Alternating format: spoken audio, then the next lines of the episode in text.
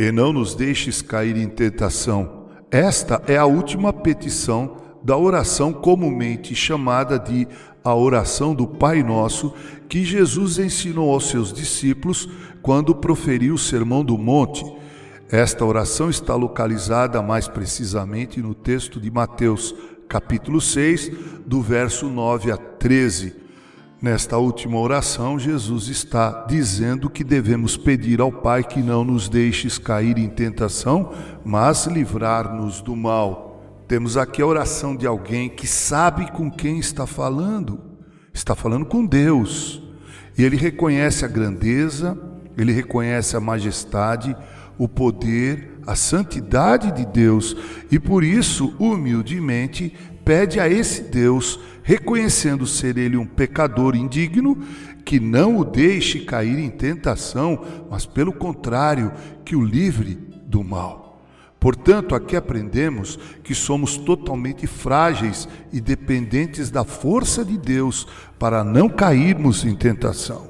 Quando eu e você pedimos a Deus para que Ele não nos deixe cair em tentação, nós estamos admitindo que, se formos abandonados à nossa própria sorte, iremos sem dúvida nenhuma cair.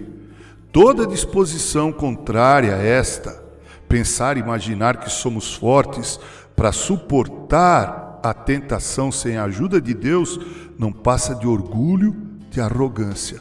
O exemplo disso nós encontramos no texto de João capítulo 21, do verso 15 ao verso 19. Ali, se você ler o texto, verá que Jesus perguntou a Pedro por três vezes se ele o amava. A resposta foi sempre afirmativa. Na terceira vez, Pedro ficou entristecido com a insistência do Senhor em perguntar-lhe: Pedro, tu me amas? Apacenta as minhas ovelhas. Pedro achava que estava seguro, que seu amor pelo Mestre fosse inquebrantável. Então afirmou que ele o amava e que estaria disposto a aceitar a missão de pastorear as ovelhas do rebanho de Cristo, que lhe seria confiada. Mas não podemos nos esquecer de que se trata do mesmo Pedro que havia negado Jesus por três vezes. Longe esteja de nós qualquer tipo de arrogância e de orgulho como este. Devemos admitir nossa fragilidade e dependência de Deus, pois sem Sua força, sem o seu auxílio, iremos cair.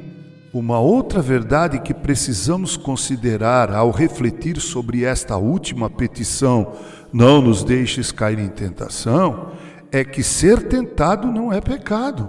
A tentação por si só não é pecado. Como você sabe, o próprio Jesus foi tentado. Ser tentado não é pecado. Quantas vezes somos tentados a revidar quando alguém nos ofende? Quantas vezes somos tentados a dar o troco e pagar com a mesma moeda quem nos atacou? Eu já ouvi de alguns que se dizem cristãos a seguinte frase: Eu sou crente, mas não sou trouxa. Eu não levo desaforo para casa. Não é assim que devemos pensar. Somos frágeis e tendenciosos a pecar. Nossa natureza corrompida e caída nos faz suscetíveis a cairmos na tentação.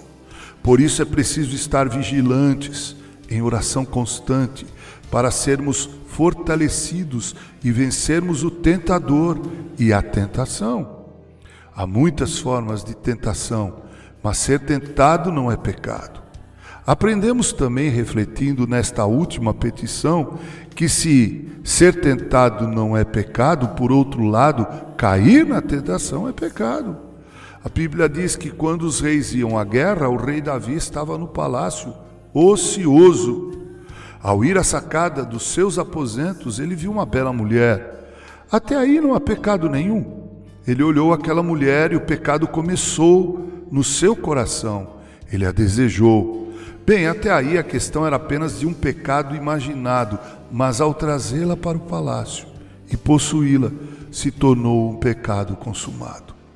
Davi poderia ter visto aquela mulher, tê-la achado bonita, mas nunca deveria ter permitido que as circunstâncias fossem além disso.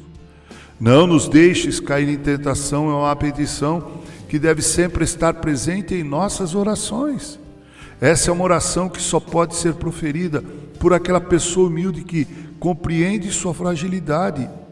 Só pode ser feita por aquele que sabe que é totalmente dependente de Deus e que, se Deus o abandonar à sua própria sorte, irá de imediato cair na tentação. Quando formos orar assim, devemos nos lembrar de nossa limitação e carência de Deus. Deus devemos orar. Não permitais que os caminhos por onde nos conduzes sejam caminhos onde a tentação seja a nossa companhia. Senhor, se assim for, dá-nos força para que possamos resistir à tentação e assim não venhamos a cair nela e pecando ofender tua santidade. Senhor, não nos deixes cair na tentação, mas livra-nos do mal. Com carinho, Reverendo Mauro Sérgio Aiello.